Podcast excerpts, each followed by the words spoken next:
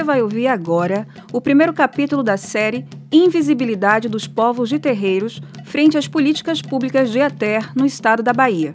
Hoje vamos falar do acesso e uso da terra no Brasil.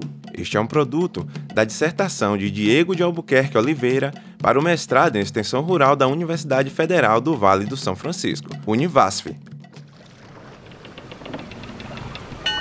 Terra vista! Terra vista! Onde? Onde? Ali, ali, ó! Olha! É mesmo! Corre, esquadra! Estamos chegando! Foi assim que os portugueses avistaram a terra, que depois foi chamada de Brasil. Era 22 de abril de 1500. A esquadra de Pedro Álvares Cabral chegou à costa brasileira, no local que foi batizado por eles como Porto Seguro. Barbaridade! Como ocuparemos este mundo de terra? Este lugar é muito grande e tem muitos nativos. Como vamos fazer para que eles trabalhem para a gente? Precisamos mandar muitas riquezas para Portugal. Hum, já sei. Escreveremos para o rei e perguntaremos a ele o que faremos. Isso. Desde que eu escrevo. Você dita e eu escrevo. este é um asno. Não sabe nem escrever. Anota aí. Meu rei Dom João III. Achamos o Brasil. Uma terra muito grande e cheia de moradores. Não sabemos como explorá-la, nem administrar suas riquezas, que são muitas. Para tentar explorar e administrar a terra encontrada, o rei de Portugal, Dom João III, instituiu o sistema de capitanias hereditárias no Brasil. Esse sistema dividiu o imenso território brasileiro em 15 grandes áreas. Essas áreas foram destinadas aos donatários através de cartas de doação ou foral. Os donatários eram sempre da nobreza de Portugal e tinham poderes para determinar todos os direitos e deveres nas áreas que recebiam. Sério? Eles podiam fazer o que quisessem e não tinham que prestar contas a mais ninguém a não ser ao rei de Portugal? Que coisa, né? Imagina só! Eles tinham direito de vida e morte sobre tudo e todos daqui. Afe Maria, benza a Deus, que absurdo! É, mas as capitanias eram ainda muito grandes e para resolver isso, Portugal implantou no Brasil o sistema de Seis Marias. Que? Seis Marias? O que é isso? As Seis Marias foram uma forma de repartir e distribuir as capitanias hereditárias para aqueles que tinham dinheiro e influência política para investir na terra. Isso significava que eles podiam fazer tudo: construir casas, vilas e engenhos, comprar e vender escravos e tudo mais que quisessem. Hum, entendi. O importante era fazer a terra produzir, né? Muitas riquezas para Portugal. Isso mesmo. Eles ainda deviam escoar toda a produção para que Portugal ficasse só com os lucros. Então, os fidalgos portugueses recebiam no Brasil grandes extensões de terra. Que coisa, viu? Quer dizer, o latifúndio no Brasil tem origens históricas. Exatamente. A concessão de Seis Marias foi extinta somente a partir de 1822. Aí, o Brasil passou por um período de 28 anos sem qualquer lei que regulasse o uso da terra. A falta de legislação fez com que um bocado de gente se apossasse do que não era seu e aumentasse as propriedades que já tinha. Mas não foi só isso. Outras posses de terra foram tomadas por pessoas que antes não tinham terra nenhuma, mas tinham dinheiro. Vige! Por isso que no Brasil tem tanta gente sem terra, enquanto só uns poucos têm muitas terras. E não é, menino? por apropriação indevida. Ainda tinham as terras que depois ficaram abandonadas e retornaram ao controle de Portugal e depois do Império Brasileiro.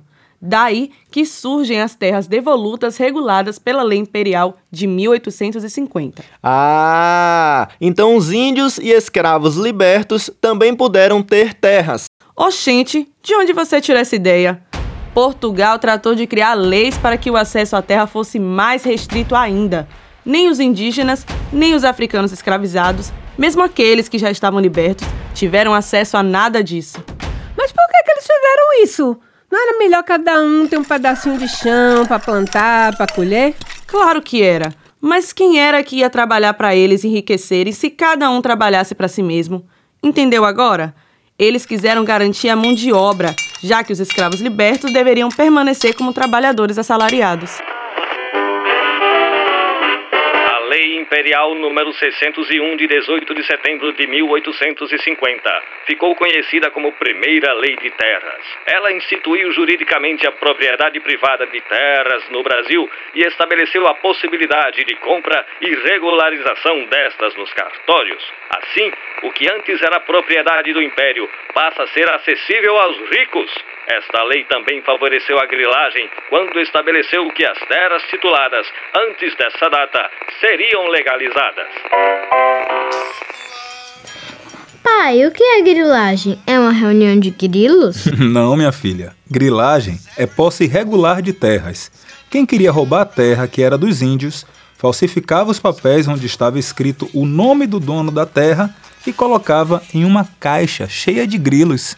Oxe, de grilos? Por quê? Porque os grilos comiam os papéis, faziam cocozinho e os papéis ficavam amarelados e ruídos, parecendo que eram muito antigos. Aí eles diziam que eram originais, entendeu? Hum, entendi. Então eles faziam papel falso? Isso mesmo, um papel falso de uma terra que nunca foi deles. Mas pai, e os escravos e as pessoas pobres que não tinham dinheiro, eles ficavam sem terra? Exatamente. Essa lei impediu que os escravos libertos e outras populações rurais pobres se tornassem proprietários.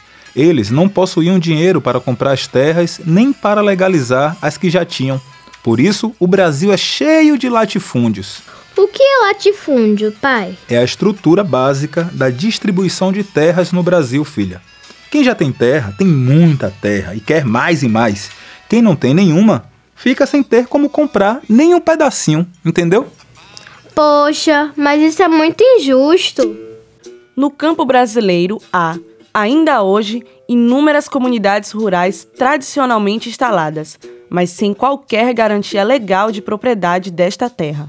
Só para termos uma ideia, apenas em 1988, com a Constituição Federal, foi que os índios passaram a ter direitos sobre as terras que ocupavam desde antes do descobrimento do Brasil. O mesmo ocorre nas comunidades quilombolas, que só a partir da Constituição passaram a ter alguns direitos assegurados. O direito à terra é uma questão que precisa ser discutida! Precisa mesmo. É uma situação cujas raízes são históricas. Os reflexos disso vão desde a produção de alimentos até os problemas sociais gerados pela saída de agricultores sem terra para as cidades. Terra para quem trabalha na terra! Terra para quem vive na terra!